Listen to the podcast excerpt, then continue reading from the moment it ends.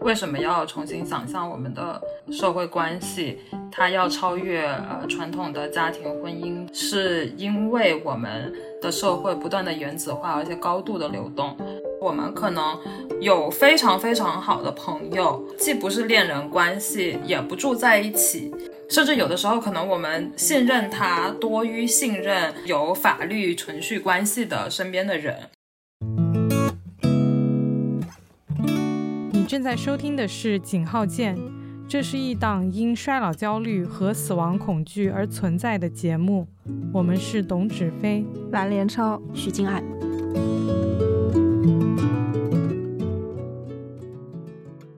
我是一个五十多岁的风险投资人，前半生的努力让我累积了不少财富，但因为忙于工作，我的家庭关系和友情都很淡漠。除了工作之外呢，我的可支配时间很少，这也导致我几乎没有时间去锻炼，或者说去照顾我的心灵健康。熬到六十多岁退休，我终于有时间追随我的梦想。于是我加入了一个社区报社，担任记者。这不是我的胡诌，而是在剧场游戏《浮萍定海》中我的两段人生轨迹。去年秋天，我参加了两次《扶贫定海》，分别是以玩家和 NPC 的身份。为了能让你先感知这个游戏的特点，我们不妨来听几段录音。啊，大家好，我是医院的护工。我今年已经四十七岁了，我现在在人生的第一步。我是家政工，我和他说干了同行了吧，但是我们没有竞争关系，跟我们服务对象不一样，他是主要是老人，那我呢就是都有嘛，就是老人我也可以，然后年轻人也会找我。和人生一样，游戏中大家也会经历各种意外事件。发生了洪水，大家的水。还是大家财财务还有个人健康，个人健康减一，关系健康减一，个人财务减一。不过，人们可以互帮互助，结成关系来共度难关，甚至可以一起募集资源，做一些项目来造福所有人。我和小林的关系也升呃升到了三级，就是我们属于。因为把所有的财产都投入到这个项目中，一直来在做这件事情啊，也算是生死之交了。反正就是做得成最好，做不成一起睡大街的关系。重大消息，我们社区的第一对三阶关系建立啦！刚才这些片段，不知道是否引起了你对《浮萍定海》的好奇？游戏能够增加我们对不同人生的体验。不过，浮萍定海强调的体验更多的是在人与人之间的关系上。浮萍定海是一个什么样的社会呢？它和现实有哪些相似和差异？两次经历之后，我带着很多关于游戏本身，还有它背后理念的问题，和三位主创聊了聊。大家好，我叫呃殷爱文，我是一个设计师，做很多的设计理论，时常在艺术圈里面活动。然后现在主要在荷兰工作和教书。今今年上半年非常的呃荣幸的获得了上双的邀请，然后也是因为这样子去到了定海桥互助社做驻留，然后呃认识了伊人和西岸，然后我们从那里开始呃展开了合作。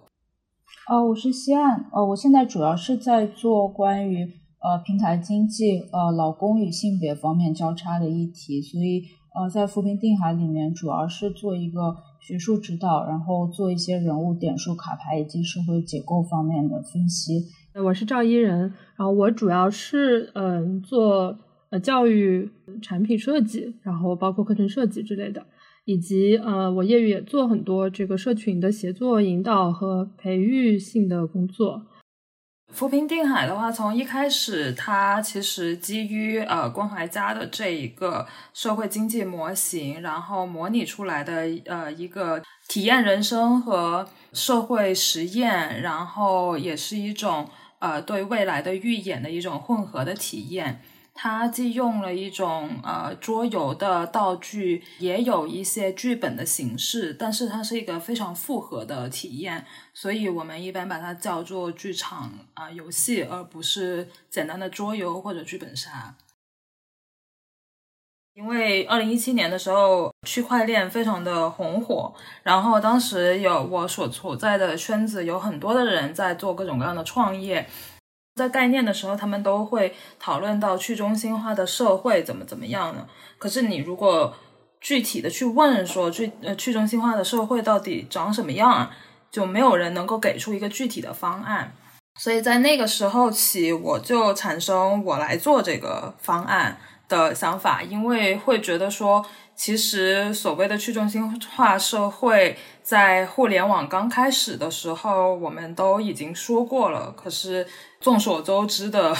的情况是，呃，我们没有走到一个真正的去中心化的社会。那我觉得问题在于说，其实就是因为我们一直假定，只要技术到位的话，社会就会变成那样子。可是，我觉得更重要的应该是去问我们想要什么样的去中心化社会，然后去倒推去设计这个技术。后来经过一段时间的理论探索以后，会觉得说，这个去中心化的社会里面，可能最关键的元素在于，最关键的点在于我们如何理解人与人之间的关系。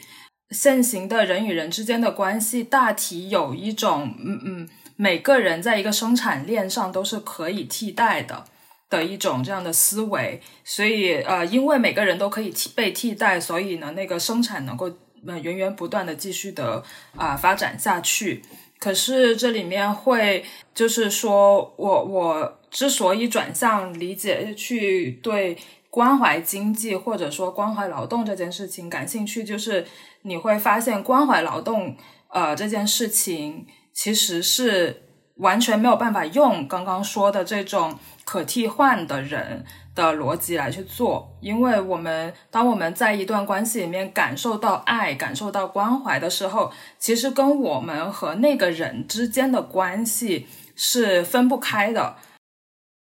从设计的角度来讲，我就对这个本身作为一种劳动。它没有办法通过这种大规模复制的方法去继续发展的话，它如果我们今天想象一种关一种经济模式，一种是呃再生产生产再生产模式，甚至到一种社会的组织模式来讲，如果我们都围绕着这种关怀经济而展开的一系列的联想，一种呃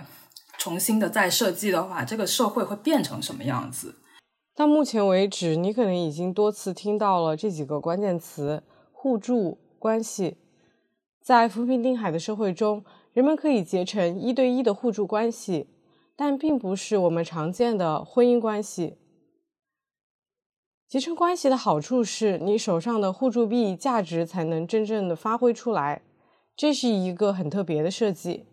互助币作为一种为社会福利特意设计的一种呃关怀货币，它作为一种钱，每个人都多少需要这个货币。就互助币作为一种激励机制，它让大家看到了呃关怀关怀型的关系里面的的重要性。它用这种货币来去作为一种背这种价值的背书。所以它不再是一种软性的理念性上的交流和讨论，也不出于不单纯出于情感上的需要，它就是就是希望它成为一个真的就是一个硬通货，但是这个硬通货又设计为。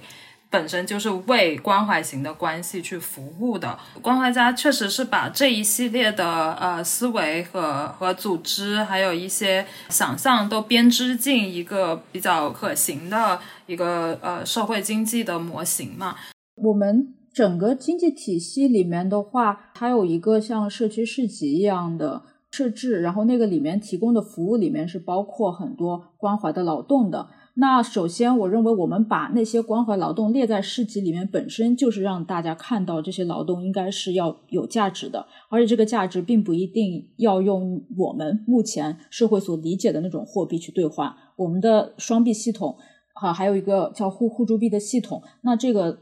服务也可以用我们本身自我关怀、互相关怀的这个劳动付出来进行一个兑换。关怀家和扶贫定海设设置了一个更基础的东西，就他把这个我们需我们刚才讲的这些东西设计进这个系统的规则，然后它也许能成为呃更多本来不能看到这些关怀互助价值的人，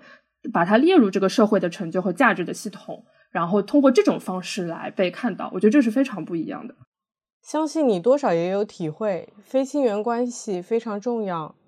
生活在大城市的我们，经常会需要同事、同学、朋友、室友、恋人、邻居等等人的帮助。不过，这个社会更承认的是婚姻和家庭关系的缔结。但实际上，朋友之间的守望相助，或者说新型的亲属关系，很可能是我们这代人的未来。它不只属于性少数群体，或者是选择终身独身的人。对老年女性来说，这个问题可能更加现实。夫妻相伴到老是一个理想图景，但现实生活中，男性的平均寿命往往比女性少，而且女性常常会选择年纪比自己大的伴侣。所以在接近人生终点的时候，他们更需要找人一起相伴生活。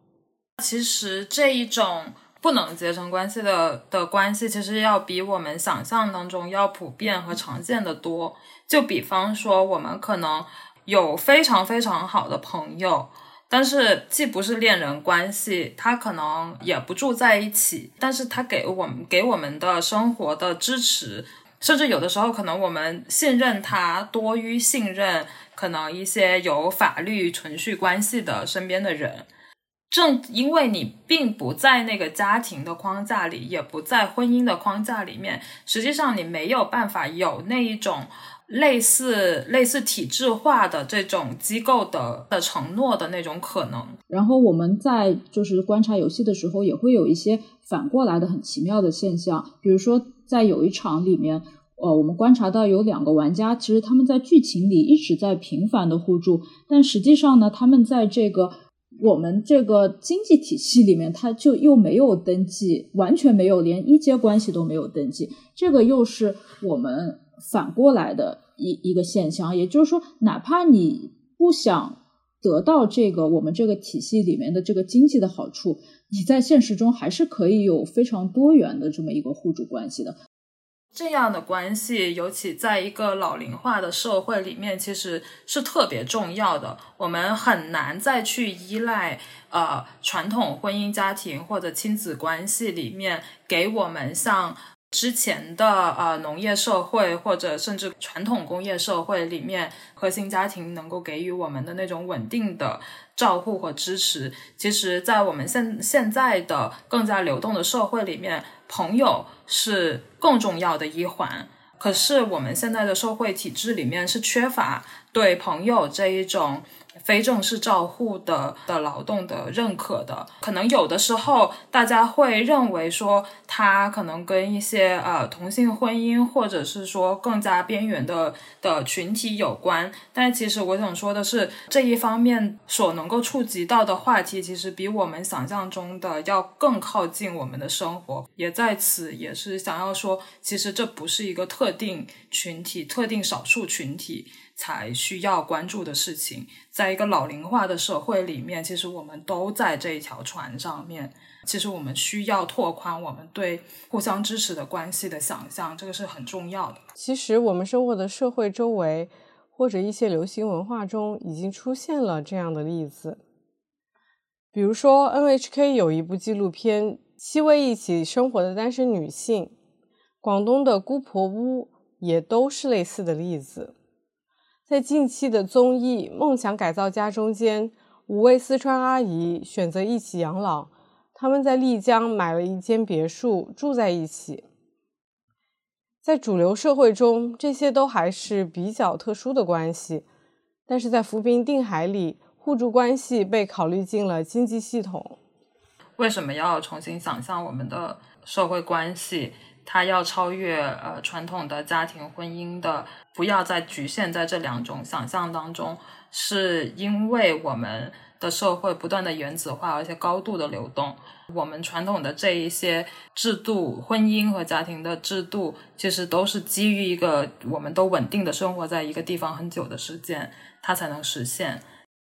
刚才我们可能更多提到的是社区啊、家庭层面的。那我自己做劳动社会学的话，比较关注本身就是像平台经济它带来的整个雇佣关系的这个碎片化，跟哪怕是现在的就是城市白领里面，它这个工作也变得越来越不稳定，大家流动性非常的大。那当然也，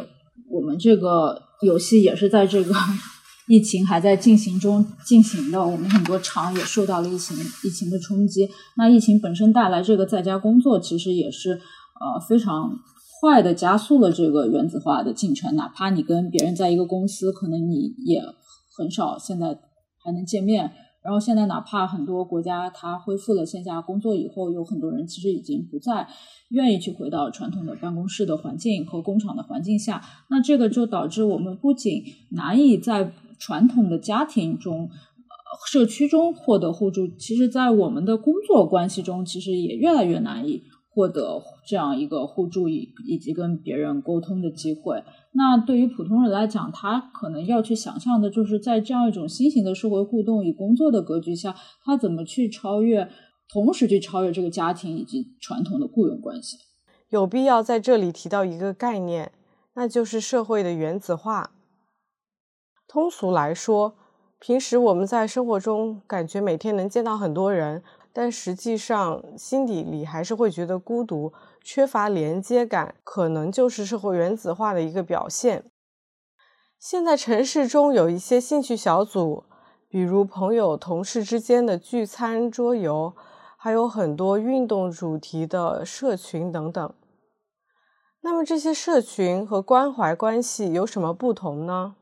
比较特定的这个关怀互助型的关系，它都是一对一的嘛，就是关系本身它本质就是一对一的。然后你更多的关系它形成的链嘛，它就不是它基基于一对一一个一个一对一的关系开始的。然后社群社群和小组，说实话是多对多的，它里面的一对一是不一定均质的。我觉得这是最根本的不同。如果不从学理上面去讲这些不同，我我我我可能更多从个人经验上来分享一下，就是比如说我们这个定海交互注册差不多发展呃六七年七八年，就它其实中间也有过很多不同形态的混合或者。在不同的阶段有不一样的形式的依托，然后其实有一些阶段确实是大家还在聚集的时候，确实是比较像一个兴趣的社群，或者呃像一个议题的小组，大家有些共同的兴趣，然后有的时候有一些共同想要推进的议题，但是能真的走这么远，以及呃很很多时候灵活又坚韧的，其实它非常基底的原因是。这个我们中间有很多这个相互关怀、协作，甚至有一些人的角色，其实更多的是在促进这些呃呃这个关系的协调和深化。就这些长期发展的基础，反而是这个关怀互助的一对一的关系。因为很多时候兴趣议题，你尤其是像什么议题之类的，你这个如果意见不一样、立场不一样，那么议题你推进到行动的时候，这个行动是基于你根据有什么样的这个。观点，然后观点不一样的时候，你你非常容易就就就散了，大家往不同的方向去了。既然兴趣小组不等于关怀关系，我们该如何抵抗社会原子化？就是真的是进入具体的生活，看见具体的人，发生具体的相处，感受具体的情感。呃，只有当你把注意力从单向度的竞争，单向度的去追求，说我今天能成功的做什么，我今天能抵抗什么，这种看似好像很行动的目标，但是实际上非常的呃不具体，非常的抽象。我的建议是，你现在就可以做的就是放下手机也好，放下你呃一些呃抽象的焦虑。然后进入生活，进入具体的关系，体会，呃，和你有牵绊的人，他正在经历什么，你正在经历什么，你的关系正在经历什么。这个就是最起码在心理层面上能够让我们摆脱一个原子化这种孤岛式的思维方法和情感情感感受的方法。和那些习惯使用数码产品的年轻人相比，老年人更擅长于过那种不那么原子化的生活，或者说更多的需要面对面的社交生活。在上海的小区里，你经常能看到坐在一起打牌、聊天、跳舞的老年人。我发现老年人在扶贫定海中间的存在感也很高。首先是老年角色人数众多，而且他们会遇到各种各样奇特的人生选择和经历，这些都是刻板印象中老年人很少会做的。比如高龄出国留学，为什么老年角色这么重要？这个扶贫定海的游戏呢，它是有三十五个初始的卡牌角色，然后他们是不同年龄跟职业的，然后我们是没有设定性别的，就是让大家带入自己的性别认同。这个卡牌角色里面，我们放了三个初始的退休的角色，他他没有说这个就是老年人，我们就是默认他现在是处于一个退休的位置上面，所以他这个退休角色呢，他是有三个面向，一个是工人阶级退休群体，一个是这种国企单位退休，第第三个就是退休教师，就是属于那种事业单位，就是一个比较中国特色的这么一个语境，所以就是说，一方面是设置了这个呃。一些老年角色，然后又在这个老年角色内部做做了这么一个阶级上面的划分，然后同时呢，我们也有几位是就是初始大概是五十五十岁上下这种中老年人。那因为我们的游戏大概每次会进行五四到五轮，然后一轮大概是五年左右。那么你走过二十到二十五年的话，这些呃初始是中年人的人，到最后也会步入老龄化。然后还有一些呃老龄人口，他可能会。呃，面临死亡，然后还我们还会有一些，比如说立遗嘱这种行动。然后，即使是呃，我们这个游戏里面最年轻的人，应该是十五岁的一个中学生嘛，他经过呃二十到二十五年，其实他自己也已经三四十岁了，所以。我们确实是考虑到这个一个社会老龄化的趋势的，就是一方面是通过设置老年角色，另一方面呢，也是让初始是青年人的角色可以啊，在很短的时间内体验衰老这么一个过程。扶贫定海的游戏是基于现实而设计，主创们常常会融入一些最近看到的社会新闻。除此之外，它也混合了主创对未来的想象和理想的投射。比如我们刚聊到的，老年人可以突破社会的刻板印象。扶贫定海的主创希望这样能激发大家对未来社会的想象力。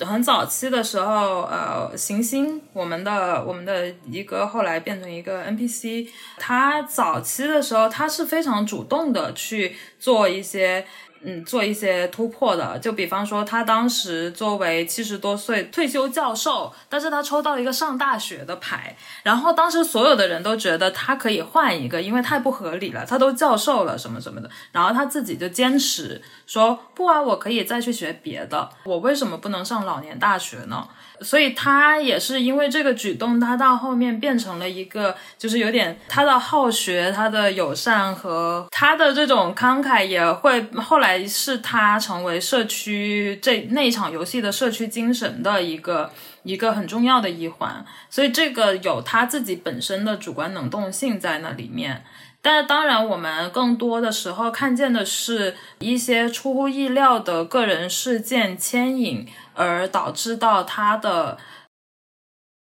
他必须要去想象他为什么，呃，他他为什么要可以可能可以这样做。然后其实类似的还有在莱比锡的时候，也有一个退休工人，他也是抽到了要创业，然后他就觉得说，我我我怎么可能能创业呢？我当时就用了我们 NPC 的经典句式，就是哦，对哦，好新奇哦，那为什么呢？把他推回去，然后让他再不断的去真的去想，然后他最后最后确实是结合了其他玩家的一些当时想要做的事情，就搞出来一个特别顺理成章的剧情。也是通过这样子，他能够不断的去去想象，呃，一个老年人，我们以为他已经不能做什么了，通过这样看似表面不太合理的事情来去激发他们想象，其实是可以的。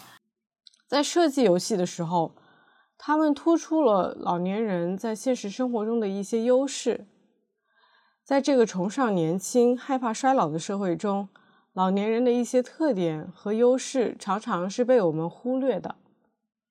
然后我再补充一下，我们这个老年角色在呃这个整场游戏里面，我认为它是既有优势又有劣势的。就是我们这个游戏其实时间特别宝贵，就有很多很多青年人他都是处在很多点数很高，但是他的时间很少的状况下。但时间在我们这个游戏里可以换很多东西，所以呃，他一旦没有时间，他就没有时间结成关系。但对老年人来讲，他的困境是反过来的。老年人他的困境往往是他的身体条件不好，但是呢，他有大把的时间，因为他们大部分都退休了。所以他跟年轻人他可能处在不太一样的生活困境里面，所以一方面老年玩家可能可以受惠于我们这个点数上的优势，他比较悠闲；但另一方面呢，因为他又跟年轻的玩家他的整个点数分布的这个结构不太一样呢，老年人在很多场他会显得比较孤独，因为他在跟人建立关系的时候，他往往发现他想要建立关系的那个人没有时间跟他建立关系。就是总的来说，我们。参与我们这个呃剧场游戏的这个呃玩家们呃还是年轻人比较多，然后但是也有中老年人会来参加。我们之后做了一场这个专门的工作坊，一起组织一场关于养老和衰老的讨论。然后当时也有中青年一些对这个兴呃话题特别感兴趣的人来参加。我们其实就中间有讨论到的一个问题，就是对于老年的一些恐惧，然后不知道。这个未来会是什么样子？它其实特别来自于你身边没有这个特别有创造力的中老年人的模板，就是这个是呃大家都普遍谈到的问题。然后反过来说，就是那些哎好像对中老年有一些想法，甚至把这些想法从现在开始实施的人是。比如说，在年轻的时候会看到过一些，哎，这个就比如说，我就讲到，就是我以前在大学实习的时候，我我跟这个七八十岁，其实他前几年去世的一个老太太，你就觉得，哎，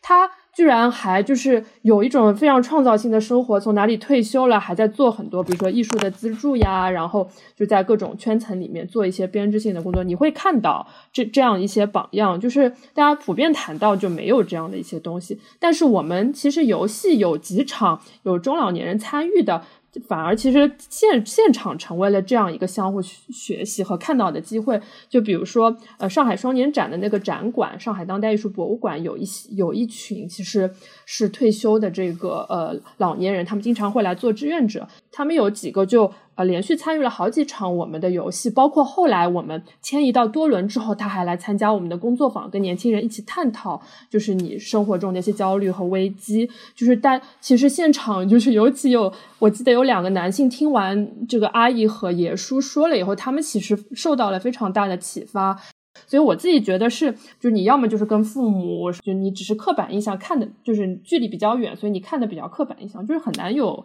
特别现实的那个接触哦。所以这也是我我觉得我们游戏，无论是这个在游戏里面，还是脱离游戏比较混合现实的，以及现实的部分，其实它都能有这方面的一些交叉的考虑。真正的玩家老年老年群体在玩的游戏里面，其实我们普遍发现一个特特点，就是其实老年人。真的在这个游戏里面有一些先手优势，他们就是会相对的知道怎么样去去去通过这种给予和付出来去跟你连接关系，他本身也更容易的去关注到一些年轻一点的玩家的状态等等的。其实我个人就是对这个观察，我本身很欣慰，也特别感动。说到底，每个人都会老，每个人都有需要被关怀的时候。那我们希望说，通过去规避一些非常强烈的性别话语，来去让大家意识到，其实我们都是在同一条船上的。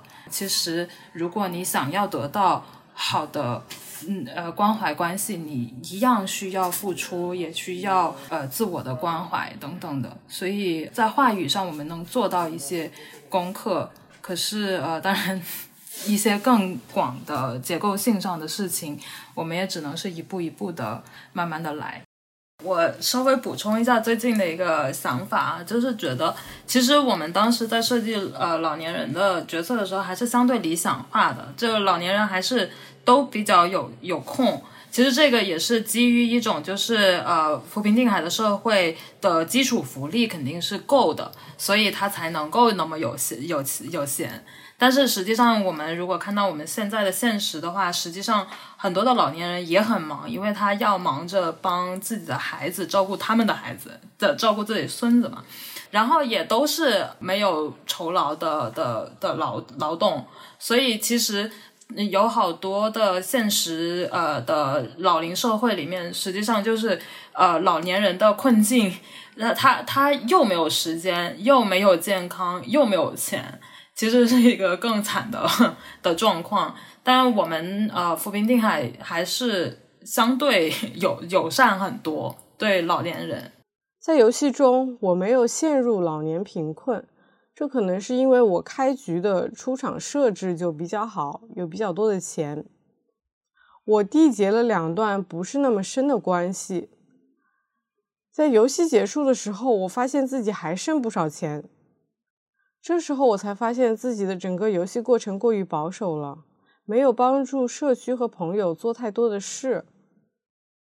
以上就是本期的井号键。如果你对游戏本身感兴趣，可以根据 Show Notes 找到扶贫定海的更多信息。如果你对本期内容有任何建议意见，也欢迎在各大播客平台给我们留言。好了，我们下期再见。